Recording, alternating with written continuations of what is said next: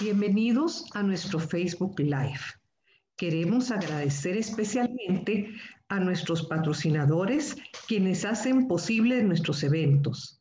Cervecería Centroamericana, Copa, Baco, Canella, Grupo Salinas, Comnet y Camino Real. Ahora quiero presentarles a nuestros expositores, quienes tratarán el tema Índice de Madurez Digital de las Empresas en Guatemala.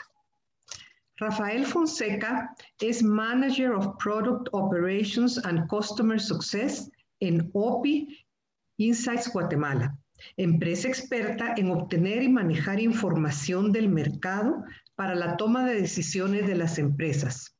Ha colaborado activamente en el logro de los objetivos a través del servicio, liderazgo, compromiso y trabajo en equipo, así como en principios y valores. Ha prestado sus servicios en empresas multinacionales como Huawei, GBM, Tigo y Nokia. Cuenta con experiencia en ventas y learning, entrenamiento experiencial y digital lifestyle. Adrián Villanueva es Marketing Manager de OP Insights para el área metropolitana de la Ciudad de México. Cuenta con experiencia como gerente senior de mercadeo en industrias de tecnología, tecnología financiera y telecomunicaciones. Es experto en estrategias de desarrollo y crecimiento mediante tácticas de mercadeo digital, relaciones públicas, publicidad y gestión de marca. Bienvenidos. Gracias, Claudia. Y nuevamente a nombre de AGG, bienvenidos a, nuestros AGG Live. Eh, hoy con este tema tan interesante y tan, tan actual. Eh, pues bienvenido, Adrián, bienvenido, Rafael. Gracias por, estar aquí acompañándonos. Eh, y pues yo quisiera empezar un poco preguntándoles a ustedes qué es madurez digital. Esto suena, muchos estamos todavía empezando en el tema digital y ahora nos están hablando de que ya tenemos que estar a un nivel de madurez. O, por qué no empezamos discutiendo a qué se refieren o qué es para nosotros el tema de madurez digital? Claro, claro que sí, Luis. Eh, primero que nada, les agradecemos mucho esta, esta invitación, este espacio en, su foro. Para nosotros es muy, es muy importante eh, pues, el, tema que he dado del índice de madurez digital a través de la AGG, a través de Guatemala. Eh, quisiera comenzar eh, respondiendo esta pregunta que nos hacías de qué es el índice de madurez digital o para qué, ¿no? Eh, básicamente el índice de madurez digital es algo que se ha detonado durante los últimos dos años por los temas de la pandemia, la necesidad de cambio, de transformación en base a los hábitos de consumo nuevos del, del consumidor ya sea una empresa B2B o una empresa B2C, hemos visto que pues todos nos hemos quedado encerrados en casa, hemos tenido que, cambiar la forma de hacer negocios, de hacer las cosas, y pues esto ha impactado a las organizaciones. Entonces, esto ha venido a acelerar el tema de que las organizaciones tengan que transformarse rápidamente para atender este nuevo cliente. ¿Cómo evaluamos que una organización está preparada para dar ese salto? Y en dónde tiene que dar esos saltos para ser efectiva, eso es parte de lo que compone este índice de madurez digital, de poder conocer en qué etapa están, qué tan listos están para dar ese salto y en dónde son esas áreas donde todavía necesitan reforzar o apoyarse de terceros o internamente orquestar equipos para poder dar ese salto, ¿no? Y aquí, Rafa, no sé si quieras ahondar un poquito más en el tema. Claro, eh, pues gracias por el espacio y justamente porque consideramos que es eh, muy relevante para cualquier organización y en cualquier eh, ramo de la industria que se desenvuelva, pues ponerse a tono con em, la realidad del mundo. Todo este tema coyuntural de pandemia a veces nos ha desviado un poco también la atención de que existen tendencias que ya estaban iniciadas, no van a cambiar y que en nuestras latitudes las empresas tampoco Em, habían ahondado tanto. Una de estas es eh, que justo, ¿verdad? Una, una estadística muy fuerte es que el 47% de los empleos se están automatizando. Eh, no sabemos si va a requerir, va a seguir requiriendo las mismas. Eso tiene grandes repercusiones también y, y consecuencias en la industria. Eso quiere decir que la industria también se tiene que preparar para esto en, en muchos ámbitos.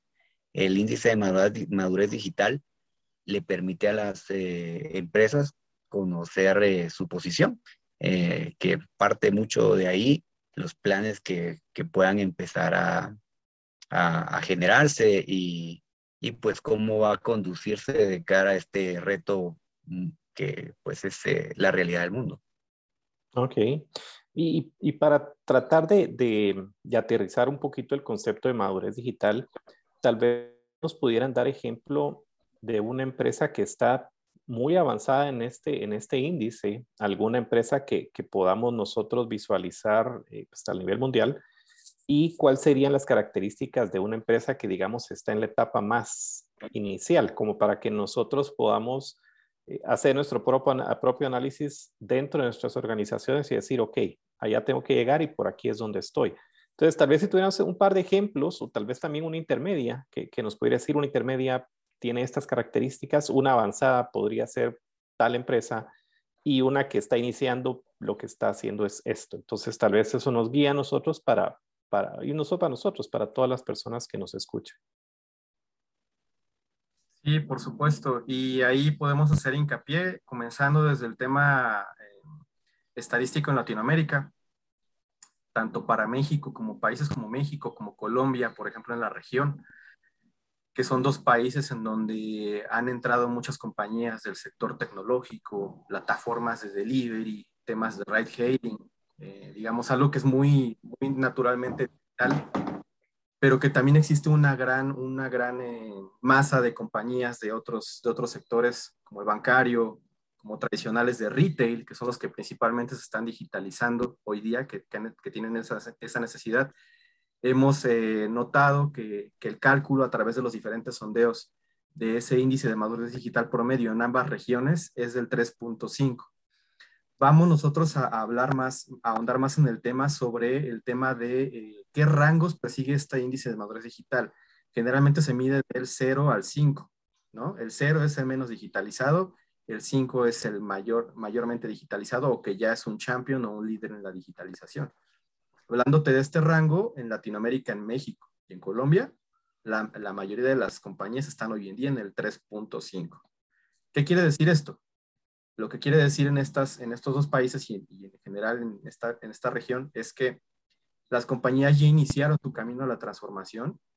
Eh, hay cuatro, hay cinco pilares principales en esta transformación que hay que tomar en cuenta.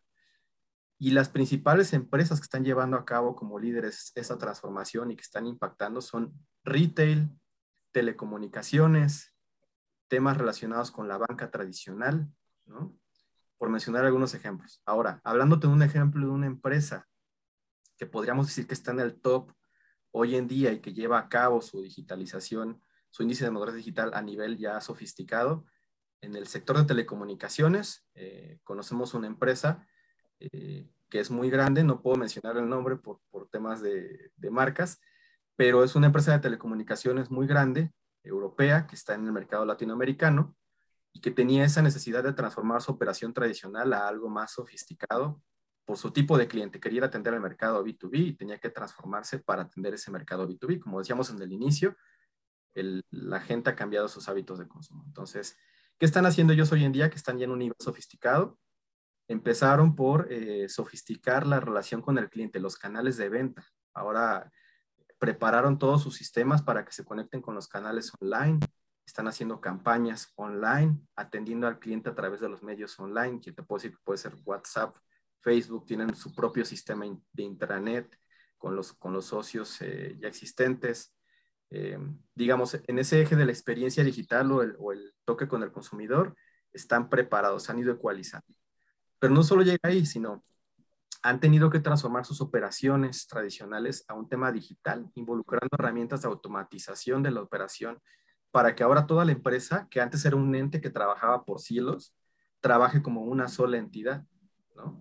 Que todos puedan estar informados al mismo tiempo de lo que está pasando en marketing, como el que está pasando en ventas y lo que está pasando en operaciones, ¿Y dónde están esos puntos donde tienen todavía que ajustar? Ellos ya tienen un sistema implementado para ver todo esto, ¿no? Eh, en algunos casos lo han hecho en herramientas como CRMs, como Salesforce, como HubSpot, y esta empresa, que este caso que comento, tiene su propia herramienta integrada con eh, Salesforce, ¿no? Un desarrollo interno que se integra por medio de APIs con Salesforce. Entonces, digamos, es un nivel ya muy sofisticado de transformación digital que llevaron a cabo prácticamente en, un año, en un año fue, no fue mucho, tuvieron que dispararse porque era su supervivencia, ellos se transformaron digitalmente porque era su supervivencia, si no lo hacían se quedaban este, fuera del mercado.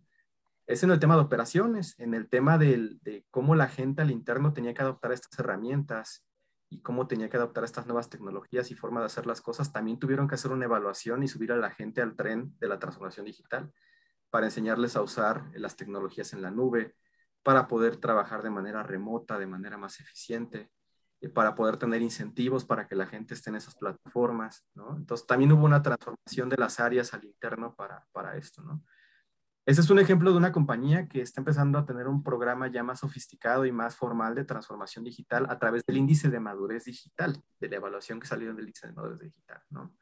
Ahora, una empresa que a lo mejor está en la etapa inicial, te podría decir que son empresas que están todavía evaluando en la parte de, gobierno, de dirección y de estrategia, cómo van a hacer esa transformación. Les falta todavía orquestar todos los demás ejes, que es las operaciones, el cliente digital, el aprendizaje, el talento, ¿no? Entonces, una, una compañía, por ejemplo, que podemos eh, mencionar como, por ejemplo, un retailer pequeño de, de México, eh, que pertenece a un gran grupo, un conglomerado estadounidense de retailers. En México hay muchos chiquitos que fueron adquiridos por este grande y este grande los está llevando a la transformación. Entonces, ¿qué es lo que hace? Dice, a ver, vamos a hacer una estrategia de, ahora vamos a vender a través de e-commerce. Entonces, le, implementa un e-commerce. Ahí empiezan a tener un tema de transformación digital a través del índice de madurez digital. Porque su índice de madurez digital era, por ejemplo, del 1.2, más o menos, de 5, ¿no? ahí todavía estaban en una etapa muy básica en la que la dirección apenas estaba contemplando cómo iban a hacer esa, cómo se iban a integrar al mundo digital. Y al día de hoy han ido avanzando con pasos poquito a poquito. Uno que te puedo mencionar es ese del e-commerce, pero hay muchos otros más que tienen que desarrollar alrededor. Y bueno, vamos a ir platicando más adelante de lo que encontramos aquí también. Nos va a hacer mucho, mucho clic y mucho sentido, ¿no? Claro, claro, sobre todo porque también en la etapa intermedia eh, existen, uno se pensaría que organizaciones más grandes y transnacionales pues ya están maduras, ya están establecidas. Y pues nos topamos con sorpresas de que no tenemos varios casos acá en la región en donde si bien algunas áreas tienen liderazgo y han tenido mayores aproximaciones y ya logros en el tema de, de madurez digital, hay otras que tienen rezado y pareciera que no afecta porque la experiencia podría ser la, lo que lidere eh, y orqueste y ya sea lo, que, lo que promueva en el resto de la organización. Y puede ser así, uno puede empezar con una de, la, uno de, las, eh, de las dimensiones, pero mm, en el, en el corto y en el mediano plazo eh, empiezan a darse esos quiebres, ¿verdad? ¿Qué pasa si mis operaciones están hacia el interno, bastante ya maduras en digitalización? pero no es la forma en la que me relaciono con mis, con mis proveedores. Voy a, tener, voy a tener inconsistencias, voy a tener retos fuertes en, esa parte. Entonces, eh, es algo que se debe ver más holístico. Por ahí vamos a dar alguna, más adelante uno de los datos reveladores que, que, que pues, cada, toda organización tiene que tomar en consideración. Una pregunta para, para seguir aclarando este concepto. cuando hablamos de este índice de madurez, es, podemos decir de que es un índice, como tú lo mencionabas, holístico, en el sentido de que yo puedo visualizar internamente estoy a un nivel, pero externamente para comunicarme con mis, ah, con mis clientes estoy en otro nivel y para proveedores estoy en otro nivel, o nos referimos solo a una de esas, de esas grandes áreas, porque probablemente habrán unas empresas que están muy bien eh, internamente, muy bien preparadas, eh, para, manejar todo esto con su equipo, pero hacia afuera, hacia clientes, digamos que hay, hay una parte ahí, una, un área de oportunidad. ¿Cómo, es que, funciona este índice en ese sentido? Básicamente, cómo funciona el índice es que se concentra en cinco dimensiones. Una de ellas es la experiencia digital, la segunda son las operaciones digitales, la tercera son tecnologías eh, digitales, eh, talento digital y liderazgo digital.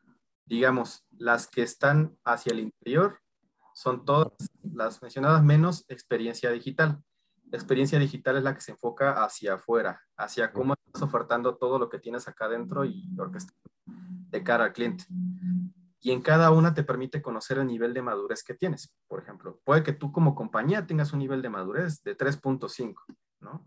Pero a lo mejor tienes un 1.2 en la de en la experiencia digital y a lo mejor en la de talento tienes un 2.9, ¿no? Y en la de operaciones tienes un 1.5 al promedio, pues todas al final te dan el 3.5, ¿no? Claro. Pero digamos, ya sabes en qué área es donde estás flaqueando dentro del cálculo de ese índice y dónde concentrar los esfuerzos para llegar a, mejorar en general el indicador, ¿no? Ok, perfecto. Mira, y, otra pregunta que les haría yo, yo tuve la, oportunidad de estar en una empresa multinacional hace algunos años eh, y me recuerdo que cuando entré estaban implementando un software yo estuve 10 años en esta, en esta organización y decía, no, eh, Latinoamérica está programado para iniciar dentro de 5 años. Y justamente yo estuve 10 años en la organización y cuando salí de la organización estaban por implementarlo en Guatemala. Eh, digamos de que esa es un, una visión muy, muy estratégica de estas grandes corporaciones. Eh, eso, seguirá siendo así hasta en ese sentido de que, imagínate, 10 años yo pasé ahí, nunca lo logré ver implementado, me imagino que ya lo han de tener. Eh, esto también se aceleró con ellas. ¿Y, qué hacemos con, los simples mortales que no tenemos esa, esa gran visión o, o ese tiempo para, implementar estas, estas herramientas? Eh, ¿Qué debemos de hacer nosotros si nuestra empresa está eh, empezando con tener un par de, interacciones en redes sociales, eh, digamos que la herramienta básica que todos más o menos tenemos en, la mayoría de empresas es el correo electrónico, muchas empresas no tienen un CRM. Entonces, ¿cómo, cómo tenemos ese contraste en, en, implementaciones muy largas? Yo he visto gente que implementa SAP y son implementaciones bastante largas en, estos procesos y que duran años en las organizaciones, sobre todo en las organizaciones grandes. Y ahora viene la pandemia y nos dice, mira, mañana tenés que estar ah, ya al 100% con todas las herramientas. O sea, definitivamente nos, nos movió a que tomáramos acción. Sí, y, definitivamente es un área, áreas más sensibles eh, o que nos dan alertas mm, tempranas y muchas veces son alertas fuertes, ¿verdad? Eh, un llamado a la acción fuerte, que es lo que hemos vivido en los últimos meses. Las principales que hemos, eh, que hemos detectado que tienen gran oportunidad son las que han evidenciado la coyuntura, ¿verdad? Una de estas es el, la experiencia, ¿verdad? Cómo nos relacionamos con nuestros posibles clientes y la forma en la que vamos al mercado. Eh, definitivamente hay, tiene que existir la mentalidad de corto plazo, la de mediano y la a largo plazo. Esas tienen que abordarse. Eh, el reto que tienen las eh, organizaciones que pues definitivamente tienen que ir dosificando, ¿verdad? La eficiencia operativa debe ser atender los puntos emergentes y los que nos van a dar permanencia en el mercado, dígase los temas comerciales, por ejemplo cómo diseño mis productos, cómo me adapto a las nuevas necesidades del, del consumidor, este nuevo mindset digital, y, y no, de, no dejar de lado los temas que van a soportar esa, esa operación. Eh, uno, por ejemplo, muy evidente, eh, hace, hace algunos meses hicimos, eh, compartimos un estudio de cómo se hacía el tema del teletrabajo. Algo que se evidenció fue el tema de que fue emergente, no preparado, no planificado y las consecuencias que eso puede traer, ¿verdad? Es, eh, no las herramientas adecuadas, no en el momento adecuado, no en el nivel de adopción adecuado. Y, hoy muchas compañías ya pueden decir, ¿verdad?, cómo el resultado del experimento para ellos. Si fue algo positivo, que algo le, le sumó, o ya están empezando a ver cómo su productividad no, no es la que tenían, no, es la que necesitan y no es definitivamente nada parecida a la que, a la que ya tenían, ¿verdad?, establecida. Eh, esto es algo que se puede extrapolar del tema de experiencia digital, eh, home office, y eh, a otras áreas como las que hablamos de gobierno, etcétera. Algo positivo, ¿verdad?, que hemos podido observar es que las empresas están abiertas a, discutir el tema, no es algo ya que que no lo vean como relevante como sí sucedía hasta antes de la pandemia o un poco antes de, esta situación. Hoy ya las empresas eh, están dispuestas a hablarlo, abordarlo y eso es como, es lo más importante, creo yo, del, del, mensaje y la, una de las conclusiones que, que hemos empezado a observar del estudio. Sí, complementando un poco a Rafa, uno de los ejes que realmente impactan en las empresas a transformarse, a, tomar en cuenta las recomendaciones del índice de madurez, por ejemplo, es el mercado, ¿no? Eh, vivimos en una economía que las compañías eh, transnacionales de otros países entran en mercados, por ejemplo, latinoamericanos, en este caso Centroamérica, de manera muy rápida. Solo por mencionar un ejemplo, grandes retailers de Estados Unidos entrando en la región que eso te, te, lleva a ti a tener la necesidad de rápido transformarte, rápido meterte al e-commerce, rápido meter las herramientas y rápido implementarlas, porque al rato se mete este transnacional grande que trae ya la transformación desde otros mercados y te quita ese pedazo del pastel que era tuyo antes, ¿no? ¿Por qué? Porque, pues bueno, tiene a lo mejor mejores niveles de atención, tiene una rapidez en el delivery, tiene unos, un mejor, una mejor estrategia de, de costeo, de pricing todos esos, todos esos elementos vistos desde tu mercado, en muchas ocasiones son los que te motivan a que tengo que ir porque si no voy, pierdo mi forecast, pierdo mi pedazo del pastel que tenía anteriormente. Eso estaba pasando mucho en Latinoamérica y sobre todo en la región, en Centroamérica, en nuestra región. Eh, muchos se han tenido que ir transformando en base a, esa, a ese insight de que el mercado se les está yendo con otros jugadores y tienen que, mantenerlo o recuperarlo, ¿no? A través de estas iniciativas de transformación con el índice de madurez digital. Mira, y, y ese es un ejemplo bien interesante que mencionas. Eh, yo, yo recuerdo que todo el tema del e-commerce se, se, vino muy fuerte de especialmente la parte retail, eh, pero retail no de, no de, de supermercados, sino retail de, de ropa, de zapatos, y de repente empiezas a ver un Amazon que compra un supermercado como Whole Foods eh, y después empiezas a ver un Walmart que, que redobla sus esfuerzos en, en, ese sentido, un Target también en Estados Unidos que, que empiezan a cambiar totalmente su estrategia o, o, no cambiar, pero sí adaptarla bastante fuerte. Eh, he visto también cómo estos grandes retailers entran en la región, pero digamos de que hay dos visiones de, las, de las empresas con las que se compite en este sector. Una visión es, si entran esos, nos morimos.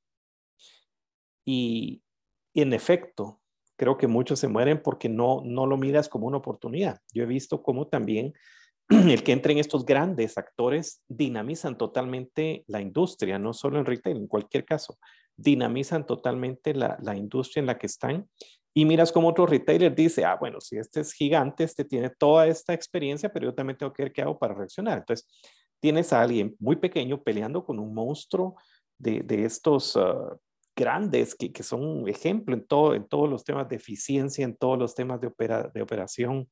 Eh, pero si lo miras como una oportunidad, no importa tu tamaño, es cómo tú te adaptas a estas necesidades y creo que el, tema digital nos, vino a, pegar a todos. O sea, no importa qué empresa eres, en qué lugar del mundo. Yo sé que Apple, que soy la, la empresa de, de, mayor valor bursátil, tuvo dificultades también con el tema de la pandemia. Entonces, eh, eh, por primera vez esto fue tan democrático que a todas las empresas nos afectó de alguna forma. Entonces, ¿cómo visualizamos esa oportunidad? Porque sí, o sea, si yo lo único que tengo es un correo electrónico y un par de redes sociales, eh, versus el otro que tiene todo este, este proceso ya desarrollado a través de mucho tiempo, ¿cómo encuentro esta oportunidad?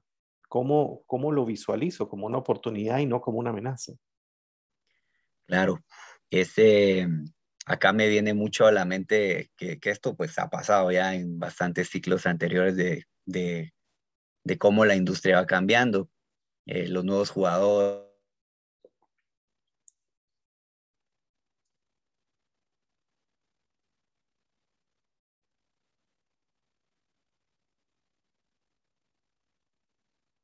Eh, poner, voy a hacer eh, más capilares todos los puestos de, de, Starbucks, voy a abrir sucursales a granel.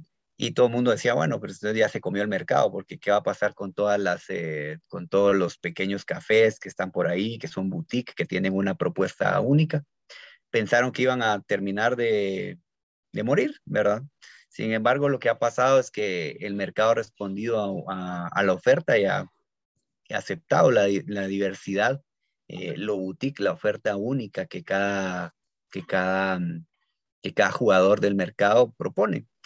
Por supuesto, para esto nos vamos entonces mucho con que la digitalización no solo es la digitalización en sí, ¿verdad? Es entender cómo funciona. Si hablamos, de, por ejemplo, del e-commerce, eh, muchas veces van a encontrar que para esto entonces van a tener que tener un mindset, adoptar mindset más de inbound marketing, más que solo tratar de poner en un botón lo que antes era una oferta en una vitrina. Eh, tiene, hay, hay, un poco más allá que, que solo hacer esta transformación. Eh, la adopción de la tecnología, por eso es una de las dimensiones, no es todo el índice de madurez digital. El saber manejar y tener implementada una tecnología ayuda, claro, pero hay grandes inversiones que hacen empresas. Hablábamos, por ejemplo, el caso de los CRM.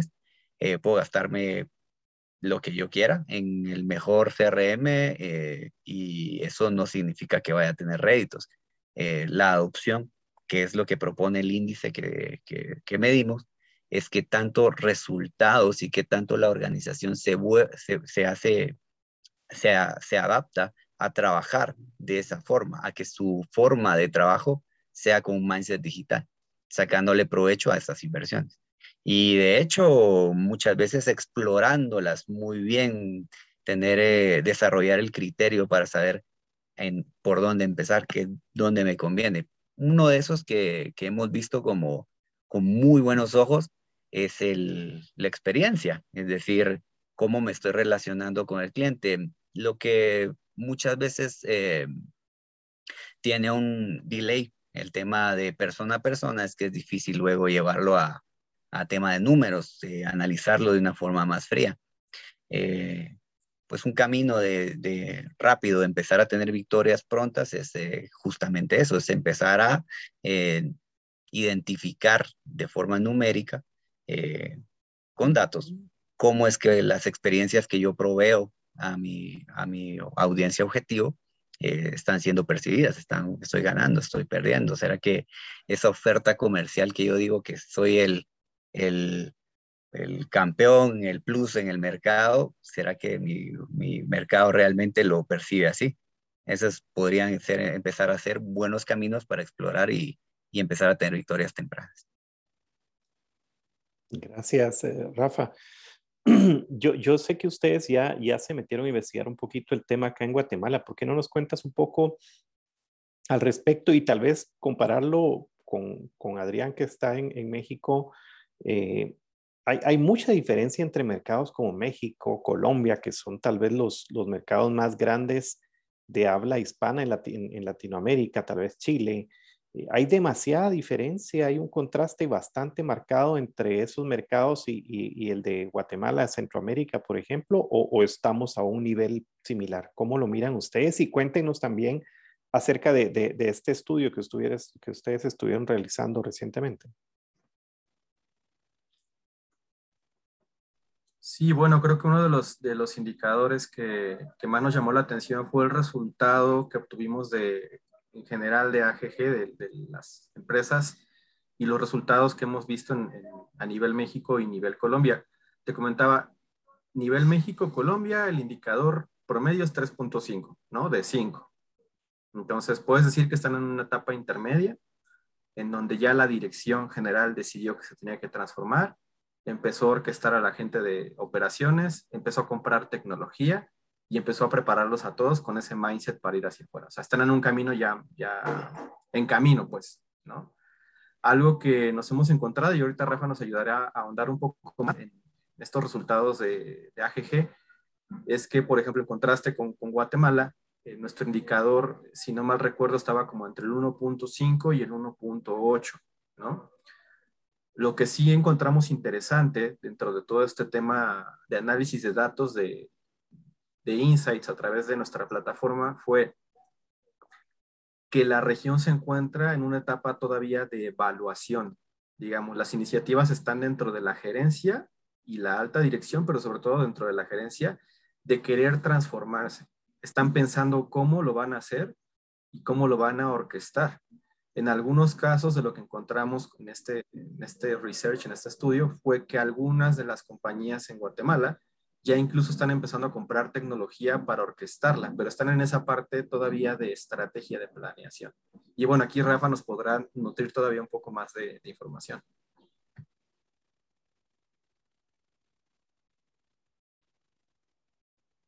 Rafa, estás en mute.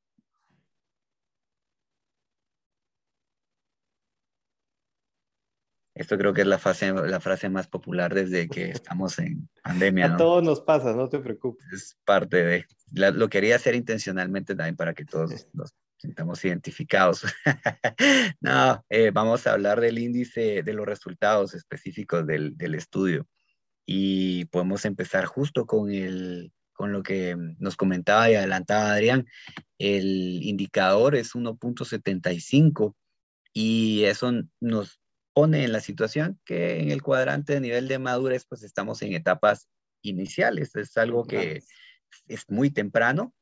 Eh, y, y, bueno, eh, lo, lo, lo, peor sería nunca empezar. Eso es, lo sabemos, pero sí nos da una alerta, nos dice, eh, estas iniciativas tienen que tomar más relevancia, tienen que siempre estar presentes en las mesas y no solo las mesas de los mandos medios, que muchas veces es donde nacen por la urgencia, porque necesito yo empezar a, tener algo en mi departamento, en mi área de control, pero que se debe extender. Eh, algo que hemos encontrado es que, pues que no tienen el eco y la fuerza en el, en nivel de dirección o de, o de consejos, ¿verdad? Al final ahí es donde las decisiones van a tomar, tomar más impulso y, y el liderazgo pues debe, debe partir de ahí. Ese es un, hay algo muy importante. Em, otro que podemos comentarles como dentro de, por ejemplo, de las industrias que siempre nos resuenan mucho y que sabemos que deberían de tener un liderazgo importante porque son muy relevantes para la economía de, de, nuestro país, es el tema de pues, los servicios, el comercio y también la, la manufactura e industria. Aquí pues podemos encontrar que dentro del top 5 de sectores eh, que tienen un, nivel de madurez más alto, pues podemos mencionar a los seguros, ¿verdad? La industria aseguradora, en donde el nivel es 3.26. Ahí lo vemos ya en un nivel intermedio. Eso es, eh, esa es la industria que mejor, eh, que mejor nota tuvo, ¿verdad? Que mejor desempeño tuvo. Y eso nos habla que en la industria de seguros quizás por el tema de mitigar y asegurar los riesgos, eh, ha, avanzado mucho, los ha llevado a esto. Ha estado muy al tanto que la tecnología, les, eh, la tecnología y los avances de digitalización les pueden jugar mucho a favor. Em, otra que nos sigue, que le sigue y que no dudamos que esto ha sido diferente en los, ah, en los últimos, eh, en el último año si lo comparáramos, es el, la, educación. La educación tiene 2.55, en donde ya no está en inicial, avanza una etapa al nivel temprano. Y, creo que hace mucho sentido, sobre todo porque sabemos que ha sido forzada, ¿verdad? El acelerador fue eh, tremendo el que, se le, el que se le colocó y, y, ha respondido. Ha empezado entonces pasar de la etapa de planificación que hablaba Adrián eh, empezar a explorar las tecnologías, qué me va a pasar, a tener que experimentar pronto, ¿verdad? A tener que experimentar pronto y descartar pronto también. Eso, eso lo sitúa en un nivel eh, arriba del inicial. Eh, otro que encontramos también en un nivel ya temprano es al área de tecnología, por su, a la industria de tecnología. Por su naturaleza siempre tiene que ir eh, mucho más adelante, abrirle la brecha y ser, jugar el papel de consultor hacia lo interno y también hacia sus clientes, que va pues que va eh, asfaltando el camino para que los demás, pues, con seguridad puedan abordar y adoptar tecnologías que les permitan eh, avanzar, ¿verdad? En este camino, en este camino hacia, hacia una digitalización mucho más grande. Eh, luego, pues tenemos al área de servicios. Y acá en servicios, pues lo tenemos en un nivel inicial.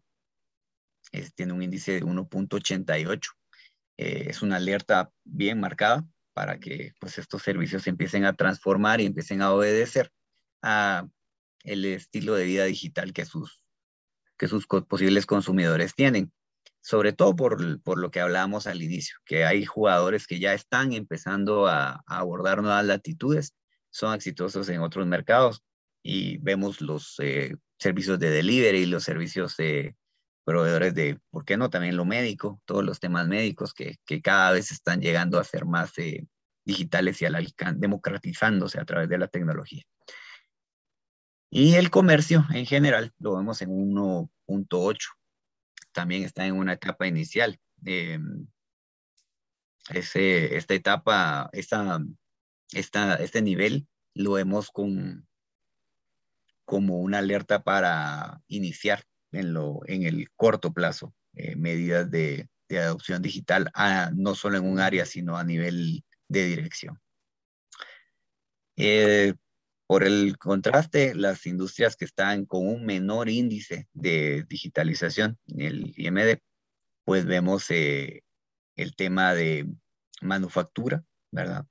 Manufactura con 1.69 la manufactura en especial aquí se merece una, una, mención, sobre todo porque eh, en el mundo globalizado hoy pues eh, el tema de cómo maquilar, cómo producir mis bienes y servicios, eh, el, el, tema de localidad es bastante flexible.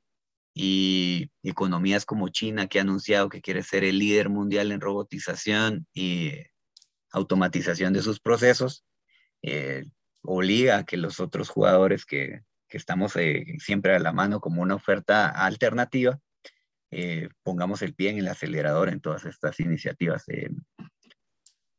como hablábamos del tema de, de las operaciones digitales, cómo yo facilito plataformas para que alguien que, un, posible inversor, me, me tome en consideración. El área de deportiva, ¿verdad? También muy rezagada, 0.73 eh, y, eso creo que se ha agudizado en los últimos meses. Lo ha llevado a que no, no tenga un desempeño superior. Y, y bueno, en el tema de hotelería, que estamos en un 0.88%. Eh, en mucha literatura acerca de transformación digital encontramos ya ejemplos que el tema de hotelería, restaurantes, todos estos servicios eh, en otras latitudes están empezando ya a automatizar 100%. Eh, muchos modelos de restaurantes eh, y hoteles atendidos totalmente por robots o que tienen mucho nivel de automatización para perfilar y atender y adecuar su oferta a sus diferentes perfiles de clientes, les han traído réditos. Eso es algo que en nuestras latitudes pues, se tiene que empezar a abordar porque están dentro de las tres industrias que tienen un índice de madurez más bajo. Mira, y, me llama la atención este último que mencionas, porque yo sí he visto bastante avance en eso a nivel mundial. ¿Será que este, este, resultado es puramente de Guatemala y, combinado un poco con la, con, la, con la situación de la pandemia o, o, cómo, lo, cómo lo interpretas tú?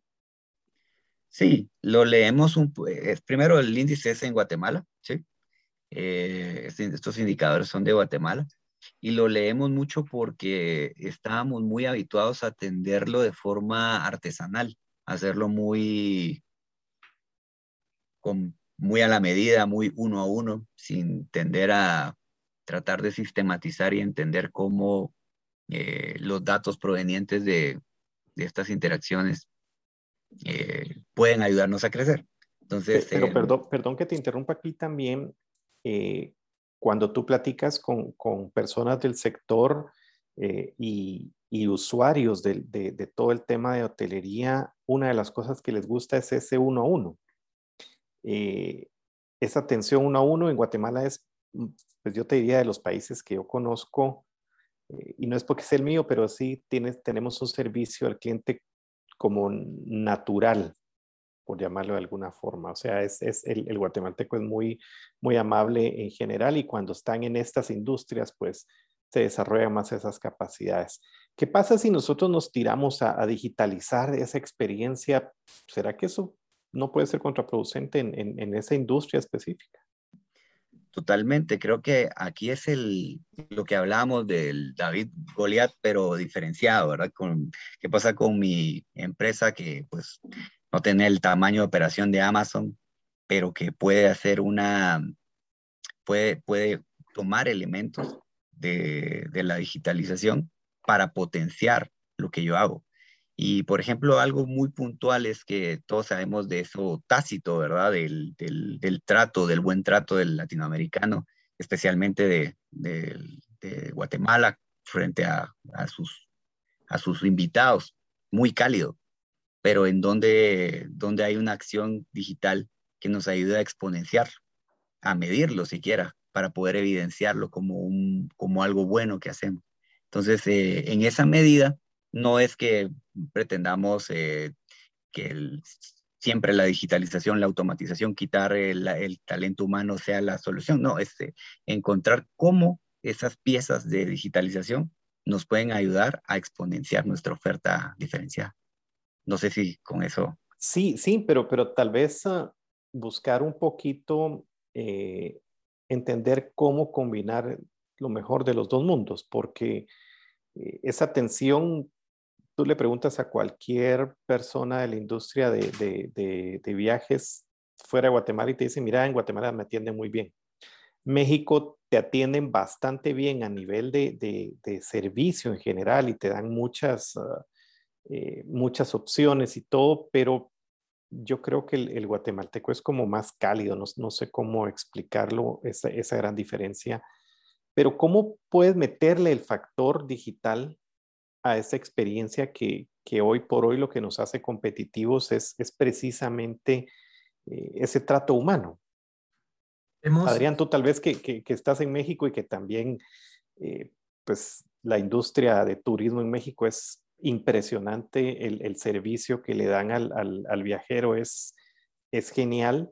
Eh, tal vez nos, nos, nos, nos, ayudes un poco ahí, ¿cómo, cómo lo ha hecho grandes mercados como México? Y, y, qué bueno que lo mencionamos justo ahora, porque recientemente, hace un par de semanas, tuvimos eh, una serie de entrevistas a profundidad con el mercado precisamente de, de, del esparcimiento y la hotelería en México, por hablarte de, una, de uno de los destinos principales, Acapulco, por ejemplo, o la península de Yucatán, con algunos de los principales cadenas eh, hoteleras. Eh, algo que encontramos como coincidencia dentro de todos estos grupos y con la gente del nivel gerencial que platicábamos, era que, pues bueno, se, desacelera, se desaceleró este tema de poder digitalizar por el impacto de la pandemia tan agresivo con estos grandes grupos. El cash flow, el flujo de efectivo, yo a niveles monstruosos que prácticamente a muchos los dejó en la lona. Hubo muchos que cerraron, muchos otros que fueron adquiridos por grandes grupos y que se están reorganizando, pero que lo que están tratando de hacer es mantenerse vivos. Entonces no han tenido tiempo para pensar en cómo, cómo evolucionar ese modelo con tecnología o con plataformas todavía, ¿no? Están tratando de recuperar el, el la atracción. ritmo. Algo que hemos visto es que sí hay, hay eh, técnicas que están implementando dentro del mismo la misma operación del hotel, por ejemplo, con las zonas de los buffets, que ahora la gente va y con el QR, eh, y que ahora, por ejemplo, en las grandes cadenas hoteleras, perdón, te atienden a través de WhatsApp, ya no tienes que hacer el llamado por, este, por el teléfono, ahora escribes por WhatsApp y por ahí te van atendiendo todo, ¿no?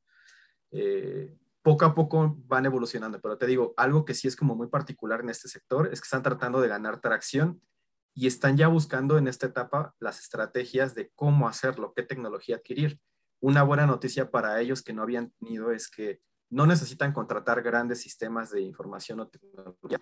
La gran, la gran bondad que encontramos para ellos y que hemos compartido con ellos es que existen muchas herramientas de proveedores pequeños que te pueden empezar a hacer digital y a, lograr esa experiencia hacia el cliente un poco más, más cercana, ¿no? Entonces están como en ese, en ese momento de evaluación, de saber cómo salir, ¿no? Es lo que muestra el indicador, el 1.8 es eso, es el, que hay un rezago, hay un retraso, pero debido a que ese fue el más impactado eh, por, la, por la pandemia, ¿no? Dependía totalmente de que la persona estuviera, estuviera ahí, ¿no? Y si tuviéramos que comparar ese indicador que en Guatemala eh, está tan bajo con el de, con el de alguien como, como México en el tema de, de, de, la industria de hoteles y, y, hospitalidad, ¿qué, ¿qué, tanta variación hay? ¿Qué tanta diferencia hay? Y, y yo sé que estamos comparando eh, para mí de los en, Latinoamérica los mejores destinos a nivel de, de, la forma en la que se promocionan, en primer lugar para mí es México y en segundo lugar es la gente de Colombia. Eh, entonces, ¿qué, ¿qué, tanta diferencia tenemos entre un país como Guatemala y, y, un país que, que, como México en ese, en, ese, en ese punto específico? Va muy de la mano de las eh, que hemos visto que es de los grandes grupos o conglomerados hoteleros que básicamente en toda la región eh, pues son los, los, grandes. Puedes encontrar NH eh, Hoteles, los Caminos Real, por supuesto, que están muy avanzados en estos temas. Temas en México, por ejemplo, Emporio, muchos otros, Fiesta Americana, grandes, grandes conglomerados que están en México y que también están en Guatemala y, y en otras partes de Latinoamérica.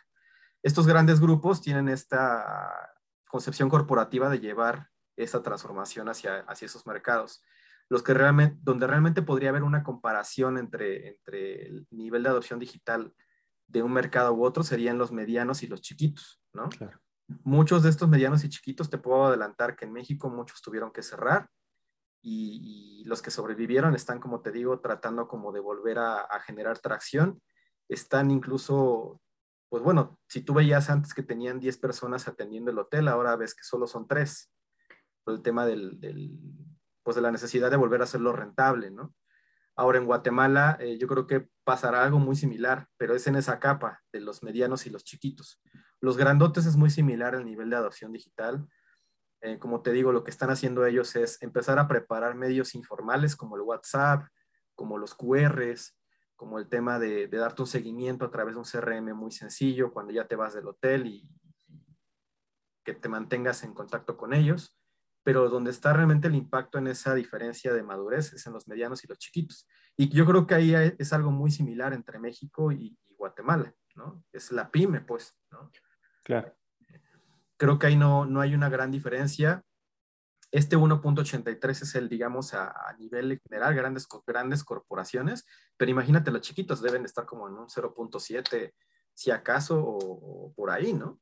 Por supuesto, y, yo, yo recién fui a, uno de los hoteles grandes acá en, Guatemala y, el menú pues era un QR, entonces yo con mi celular me dice, mire, ahora tiene que marcar esto o, apuntar el, celular al, código y ya te venía tu menú, entonces, ah, o sea, dije, bueno, esto, esto me, me veo, le veo dos efectos. En primer lugar, el tema de que hay una protección con todo el tema de COVID, que no hay, no hay una interacción donde yo voy a tocar algo que tocó a alguien, o sea, ese distanciamiento.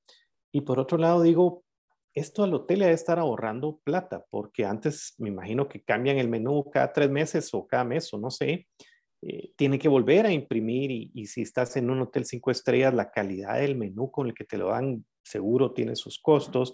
Entonces, por un lado, como que tienes que hacer algunas inversiones, pero por otro lado también puedes ver de dónde ahorras para que esa inversión se pueda, se pueda justificar. Ahorros y control, y control y historial, porque ahora toda esta información, por ejemplo, que se hace el barrido a través de WhatsApp, te empieza a generar datos que tú después puedes analizar en nivel de satisfacción, que tú después puedes meterle una dimensión para analizar este, qué es lo que más está haciendo el punto flaco y cuál está haciendo lo mejor que estás haciendo, ¿no? Eh, pero son cosas que te digo, ahorita ellos están concentrados en ese sector, en, volver a ser rentables, en armar eh, las mejores ofertas de pricing para que la gente llegue, en luchar ahora en esta temporada contra el tema de los, de los cambios climáticos, porque ahora eh, también es otro de los ejes que ellos tienen como, como reto. Pero creo que lo van a hacer, yo creo que eso se va a ver pues un poco más ya hacia finales de año, igual también con el tema del COVID, de la vacunación, de que la gente se atreva más a ir ya otra vez nuevamente a los, a los hoteles a, vacacionar. Eh, creo que ahí vamos a ver ese impacto ya en, la, en, el crecimiento de ese índice de madurez, del 1.8 tal vez al 3.5 en un tiempo muy corto. Sé que es una necesidad que ellos tienen, hablando en estas entrevistas uno a uno con, con, estos grupos hoteleros, con gerencias, gerencias y direcciones, es lo que nos han platicado. Sí, lo queremos hacer, lo tenemos en el plan, lo que nos hace falta es el, el, el cash para poder implementarlo, ¿no? Pero Por supuesto importante ya tener la planeación, que es lo más, lo más este, a veces tedioso, que te lleva más tiempo. Por supuesto, y, creo que, que, una de las partes importantes es, eh, yo sé que lo necesito. O sea, en primer lugar, ahorita ya no puedes, eso vendrá después, no, o sea, eso vino hace un año y nos, nos agarró a todos en, en el aire, por llamarlo de alguna forma. Entonces, ya sabes que esto sí se va a dar, ya se dio, entonces o te adaptas a esto o vas a tener más, más dificultades. Yo creo que, que el, el, gran, la gran lección que nos deja el COVID es, tienes que ser flexible en todo lo que hagas, en todo momento, cómo atiendes a la gente, cómo eh, trabajas con tus equipos internamente, cómo...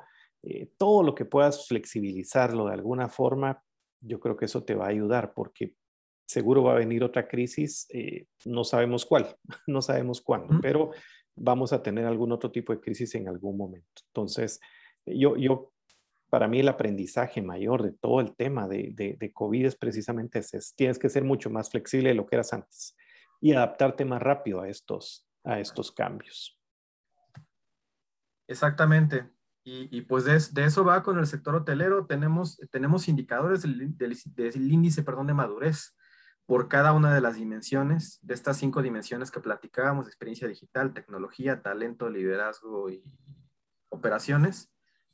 Tenemos como un, barrido de información bastante amplio, bastante interesante. Por comentarte, por ejemplo, que en, el general de las empresas de Guatemala lo encontramos en experiencia digital como Insights, es que más del 65% de los encuestados indicó que el porcentaje del presupuesto que, ellos al día de hoy invierten en marketing digital es menor al 15% de su presupuesto de marketing general. Es decir, muy poquito. Por supuesto, por supuesto. El Procter Gamble ya, ya no, no, tengo el dato, pero yo sé que andan por lo menos 40, 50% de, de, de, de, lo que invierten a nivel de publicidad está hacia temas digitales. Y es ahí donde está el cliente. Entonces eso te habla de, de, por qué está pasando esta situación o dónde están los, los puntos de oportunidad para evolucionar, ¿no? Eh, aquí el, el, resultado sería ya en una consultoría, ya en un tema de, de, proyectos, decirles, a ver, vamos a armar un plan de aceleración de negocios a través de los canales digitales, en donde a lo mejor le demos más peso a tu presupuesto que antes lo ponías en revistas, en relaciones públicas, vamos a transferir parte de eso a tu parte digital, a ver qué tal qué tal funciona, que es donde está tu cliente. Algunos ya lo están haciendo, pero la gran mayoría de los que están aquí en Guatemala todavía no, es el menos, menos del 15%, es muy poquito, ¿no? También 63% de los encuestados indicaron que no tiene programas formales de diseño y medición de la experiencia del cliente. Solo lo, realizan ocasionalmente. ¿Qué quiere decir? Que no hay un enfoque formal hacia, hacia entender al cliente, qué es lo que le está gustando, qué es lo que no, cómo lo puedo atender mejor y, sobre todo cómo lo puedo mantener porque traer un cliente pues cuesta. Eh, la idea es mantenerlo. Entonces no hay un programa formal para eso. El 65% de las empresas de Guatemala no lo están haciendo formalmente, lo hacen de manera muy, muy empírica o muy vaga todavía. Entonces eso te habla de otra área de oportunidad, implementar programas de customer experience, de evaluar la experiencia del cliente en el punto de venta físico, en el punto de venta online. ¿no? Son puntos accionables para evolucionar. Con, la información que ustedes nos compartieron antes de, eh, me llama la atención, eh, un aprendizaje que, que veo de, de, de, varias de las, eh, o un finding de, de, lo que, de lo que vemos aquí es que la gente dice, sí, eh, esto es, mi empresa sí ya está metida en eso, eh, pero cuando lo contrastas un poco es, sí está metida en esto, pero, pero muy poco.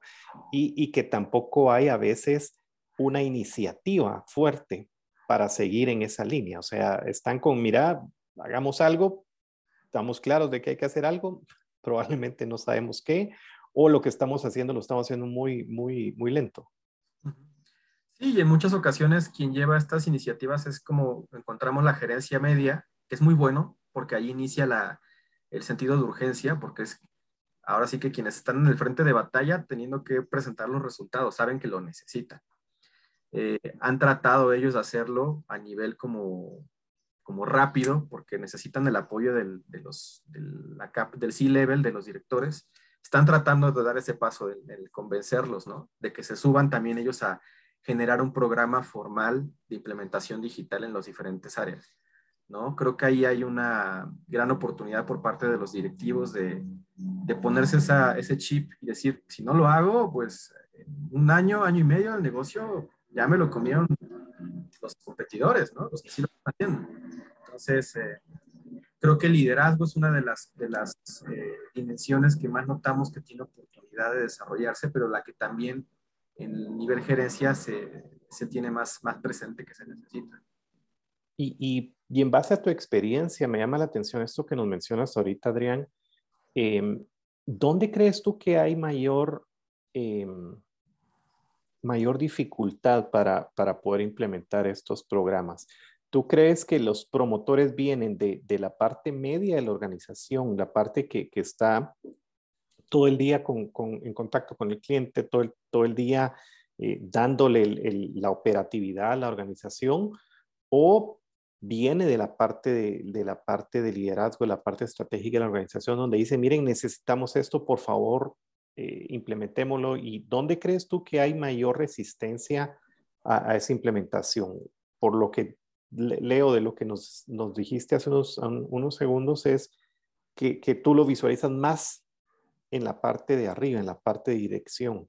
Pero tal vez eh, si, si, nos pudieras algo, ilustrar un poco. Algo que nos ha pasado en, a nivel general en el mercado latinoamericano con diferentes programas de transformación digital que han derivado del índice de madurez digital. Eh, digamos, primero se ha hecho un assessment de índice de madurez digital para mostrarles la situación interna eh, de, su, de, su, empresa en ese sentido, pero ha ido acompañado de un análisis del mercado, de decir, a ver, tu mercado ya no estás recibiendo las ventas que recibías hace un año, ¿no? Ya hay un competidor que está entrando que te está comiendo un pedazo del pastel. ¿Y tú cómo estás? Tu nivel de madurez digital está en tanto. Estos tres indicadores son los que principalmente impactan en la alta dirección, de decir, a ver, pues bueno, yo soy el director general, tengo que, soy el primer responsable de entregar el, el indicador, ya sea a los socios o al board, a, como esté la estructura de tu organización, ¿no? Entonces, quienes realmente han tenido el impacto directo de esto, porque son los que reportan los resultados del día a día, es la capa gerencial. Es ahí de donde empieza que dicen, oye, mira, es que ahí viene el competidor tal, y ya no podemos con él porque él sí trae un proceso de venta digitalizado a través de los canales digitales. Y viene el otro y te dice, es que mira, eh, tal cliente me pidió que ahora la aplicación esté en la nube porque ya la competencia le está ofreciendo que todo esté en la nube y en tiempo real, ¿no? Y ahí empiezan como los insights. A veces la dirección dice, no, pues es que eso es un gasto muy grande. Hasta que no llegas tú con la dirección, con este análisis del entorno que incluye el índice de madurez digital, el mercado y el cliente, es que la dirección general se sube. Es ahí donde hemos encontrado el punto de fricción, cómo convencer a, esa, a ese stakeholder que es el director con estos tres puntos que a veces no es muy fácil de, orquestar. Puedes tener uno o dos, pero con los tres y convencerlo de que suba a, un programa de, transformación digital, ¿no? Ahí es donde está el principal punto de fricción. Y posteriormente, ya que tienes un programa de transformación digital donde ya el director general y los gerentes se subieron, es cómo convencer a, a, la mayoría de la población de tu empresa, hablando de empresas que sean de 100, de 200 empleados, empezando por ahí, a que se suban a ese programa y lo adopten, que adopten las tecnologías. Algo muy curioso que nos ha resultado es que ha tenido que ser a través de una instrucción directa del director general, de la gente solo actúa cuando el director general dice, te tienes que subir, te subes. O sea, y en algunos otros casos ha sido un poco más soft, de decir, a través de recursos humanos, pones incentivos a la gente de, a ver, capacítate en cosa tecnológica, capacítate en tal punto del, de nueva línea de servicio y te damos un incentivo para que tengas una promoción de carrera o para que tengas X o Y este, bono en la compañía, ¿no? Ha sido como muy este, interesante los caminos que hemos ayudado a construir en Latinoamérica en base a este índice de madurez digital. Pero el más poderoso, si te puedo adelantar, es el de madurez digital, es el que le abre los ojos al, al director. Totalmente, totalmente. Cuando, cuando nosotros, cuando Rafa nos estaba presentando algunos de estos datos, eh, automáticamente tú nos decías, mira, Colombia, México 3.5, creo que era el, dato, y Guatemala 1.8. Automáticamente tú empiezas a ver ahí un gap que dices, ok, eso nos, nos, nos, da, nos dice algo. Entonces, después dices, bueno, ¿dónde está mi industria? ¿Cómo estoy yo comparado con, con alguien más? Yo sé que nosotros vamos a tener oportunidad de compartir todo el detalle de esta investigación que ustedes hicieron con, con, con todos nuestros socios en, en, en, nuestras plataformas digitales y en nuestra revista Gerencia, em, pero para que nosotros pudiéramos también darle oportunidad a las personas y, y algunos de las empresas participar, yo sé que no todas han, han, podido participar, pero ¿cómo yo sé en dónde estoy? ¿Cómo yo puedo medir mi índice de, de, madurez digital? Eh, dónde lo hago, dónde me meto, dónde lo investigo, eh, cómo se hace esto. Y bueno, digamos de que yo estoy en uno, tres o el, el, número que sea y qué hago después, o sea, que, cómo, cómo yo evalúo un plan, cómo, cómo funciona esa parte. Entonces, si nos pudieras ya para ir finalizando estas dos grandes áreas, uno, cómo hago yo para, para medirme y dos, cómo hago yo para, para darle seguimiento si ya tengo esta medición. Así es, eh, nuestra visión ha sido una visión muy para serte honesto, muy consultiva, porque el negocio de OPI es, es, es así, de que estar y donde hemos apoyado a muchas empresas en este sentido. Eh, hemos elaborado nuestra propia metodología para el cálculo del índice de madurez digital. Eh, digamos, no hemos inventado el hilo negro porque nos hemos basado en una metodología que usa Forrester, que es uno de los grandes eh, players de investigación y consultoría en el mercado, estratégica. Eh, y básicamente lo que hemos tratado de hacer es evaluar dos de las principales áreas, áreas en las organizaciones, que es la experiencia digital y las operaciones digitales. Nosotros como, como OPI hemos incrementado estas dos dimensiones a tres más, que son el talento, el liderazgo y eh, tecnología, ¿no? Porque creemos que son tres de los, de los pilares que también necesitamos tener dentro de esta fotografía. En cada uno de estos pilares existe una serie de preguntas, ¿no? En la experiencia digital te puedo adelantar que son entre 6 y 7 preguntas relacionadas con el tema de inversión en marketing, el tema de, los canales digitales, el tema de la adopción de las redes sociales, cosas por el estilo, ¿no? Entonces, tú te preguntas, es un ejercicio de autoevaluación, tú te preguntas, ¿realmente uso esta tecnología? Y del, uno, del 0 al 4 marcas, ¿no? De, el 0 es no la uso y el 4 es totalmente la uso en mi día a día llevo un año y ya soy super champion en esta área, ¿no? Y en base a, ese, a esa ponderación del 0 al 4, que puede ser el 0, 1, 2 o 3 o 4, tú vas evaluando pregunta por pregunta. Eso se promedia y vas sacando el índice por dimensión. Después promedias las dimensiones y te sale el, tu índice de madurez digital, ¿no? Nuestra metodología va de eso. Y en cada uno de los ejes, como te comentaba, ya sea el de tecnología, de experiencia, de operaciones, el de liderazgo, hay una serie de preguntas hechas muy a la, a la, manera de poder obtener un insight interesante de, de, si estás o no estás en la digitalización, ¿no? No es como cualquier pregunta de operación, sino es una pregunta enfocada en el uso de tecnología en base a las tendencias globales. Nosotros nos encargamos de construir un cuestionario que hiciera sentido con, con todo esto. Y pues bueno, al final que nos dé un resultado que sea lo más certero posible a tu realidad como, como empresa, ¿no? Nosotros como OPI tenemos este assessment, hoy día es un assessment que hacemos para las diferentes empresas para ayudarles a ir del punto A al punto B. Y ahora, ¿qué sigue después de este cálculo del índice de madurez digital? Supongamos que tú ya tienes un 1.8 o tienes un 2.5, ¿no? ¿Qué sigue? Hay que evaluar dimensión por dimensión dónde estás y área por área de pregunta, cuál fue la que salió mejor o, o menor calificada, para empezar a desarrollar un plan formal de transformación, ¿no? De decirte, a ver, a lo mejor te salió 1.2 en experiencia digital, pero te salió un 4. no, un 3.9 en talento. Entonces, donde necesitas ayuda realmente es en experiencia digital, es en orquestar la parte de marketing digital. Vamos a ayudarte. ¿Cómo lo podemos hacer? Pues mira, hace falta construir las frontales de cada cliente, hace falta nutrir la parte de datos de los clientes que vengan de los medios sociales, ¿no? Y en base a eso se va armando un programa de proyectos para hacer esa, para incrementar ese índice de madurez, o como le llamamos en Latinoamérica ya durante el último año y medio, dos años, transformación digital, ¿no? Porque eso es parte de una transformación digital, ¿no? Es lo que detona el IMD. Eso es lo que te ayuda.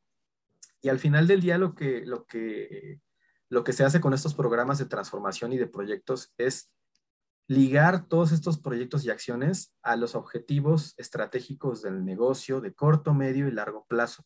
No es hacer acciones aisladas solamente por, porque sí o porque tal vez ya viste que está más mal calificado y sabes que tienes que incrementarlo, sino que eso también haga sentido con tu realidad, tanto económica como estratégica del cliente que quieres atender, como del mercado que quieres abarcar, etcétera, ¿no? Todo esto tiene que ir ligado a la, a la estrategia general del negocio. Por eso es muy importante que la dirección general esté sí o sí eh, involucrada, porque ahí es donde nace todo este meter plan, el plan de corto, medio y largo plazo. ¿no?